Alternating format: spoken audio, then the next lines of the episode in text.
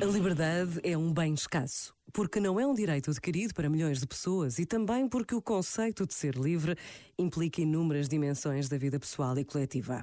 Uma das mais questionadas é a liberdade religiosa. Não podemos ignorar o que se passa no mundo, nem deixar de lado o direito que cada um de nós tem a poder viver de forma livre a sua crença religiosa. Por vezes, basta a pausa de um minuto para conhecermos o sofrimento dos outros e a importância da liberdade na relação de cada um com Deus. Pensa nisto e boa noite. Este momento está disponível em podcast no site e na app da RFM. There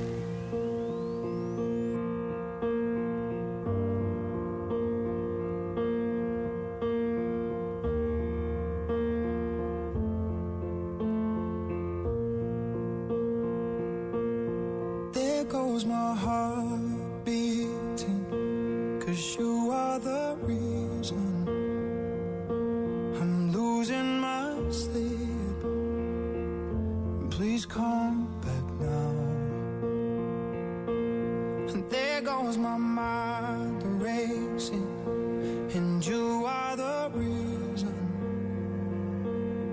that I'm still breathing. I'm hopeless now.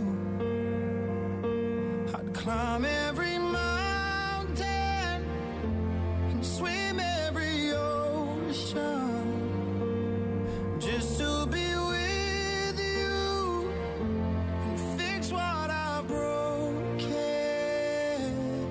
Oh, cause I need you to see.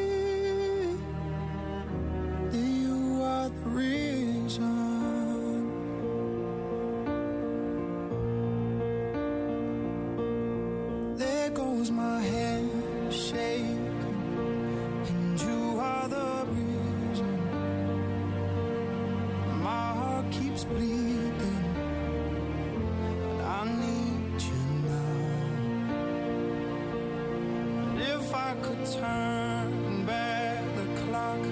I'd make sure the light defeated the dark. I'd spend every hour of every day keeping you safe.